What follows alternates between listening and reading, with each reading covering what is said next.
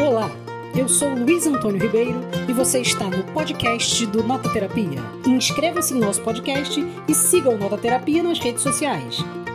Uma polêmica muito comum no mundo literário é essa coisa de alguns dizerem que você pode aprender com qualquer livro, que todo livro é bom e que ninguém é inteligente porque lê determinado tipo de literatura, e do outro lado ter outro grupo que acha que existem livros melhores, existem os clássicos que você aprende, que você não aprende. Bom, hoje, na nossa nota literária, nós vamos responder uma simples pergunta. Você, sim, você, você que está vendo a gente. Você é um bom leitor? Você é uma boa leitora? Leitora? Essa é a nossa pergunta de hoje da nota literária. Vamos lá?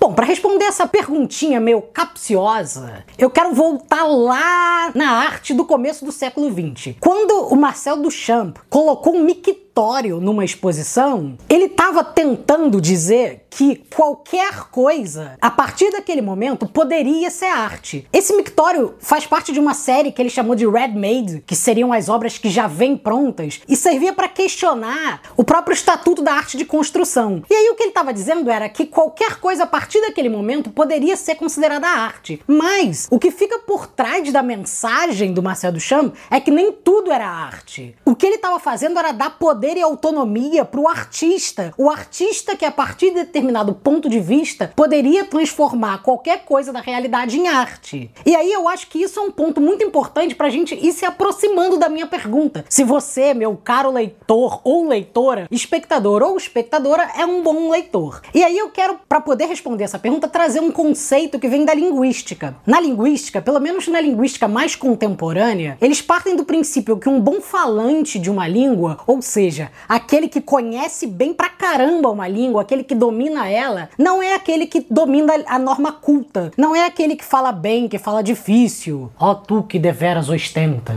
o infinito oculto de minha alma, minha pulsão de vida em ti conheces, ó donzela flor. Não é essa pessoa que domina a língua. Uma pessoa que domina bem a língua é aquela que domina vários registros da língua. É aquela que sabe alternar e mudar nos vários tipos de linguagem, ou seja, ela domina a norma culta, ela domina os registros populares, ela domina os sotaques, ela domina inclusive as regionalidades, ela consegue dominar jargões, por exemplo, um jargão específico de um grupo, por exemplo, o grupo uh, do samba, ou o grupo do hip hop, ou o grupo de uma religião. Então ele vai dominando esses vários registros e é isso que vai tornando uma pessoa bem aparelhada para conhecer uma língua. E eu acho, e aí respondendo a pergunta que eu fiz lá no início, o que que torna um bom leitor? Eu acho que o bom leitor leitor não é aquele que consegue ler os livros mais difíceis do universo. E o bom leitor também nem é aquele cara que, ou aquela mulher, que lê pra caceta e lê 250 mil livros numa semana e diz assim: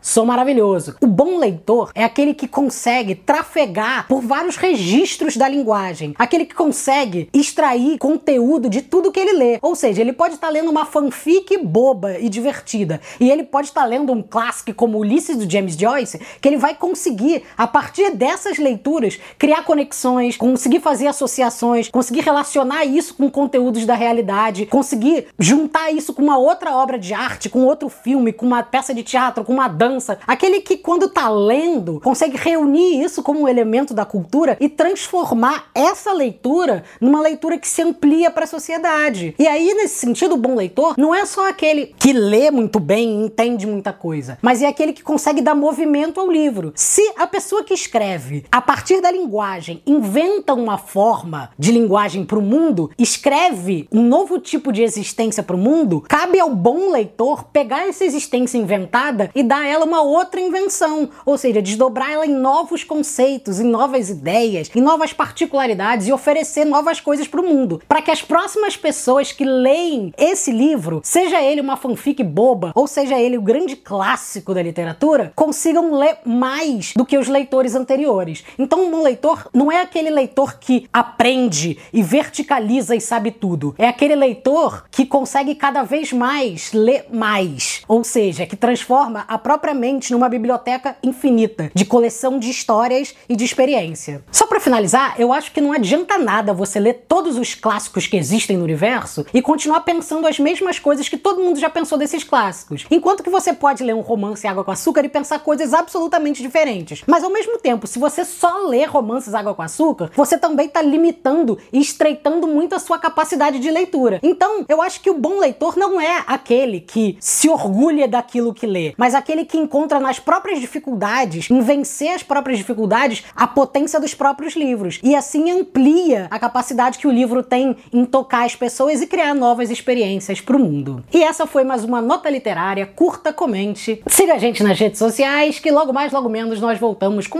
mais uma nota literária para você. Um grande beijo e até mais. Beijo. Grande beijo, um grande brejo e até mais. Fala de novo. Não, vou deixar com erro.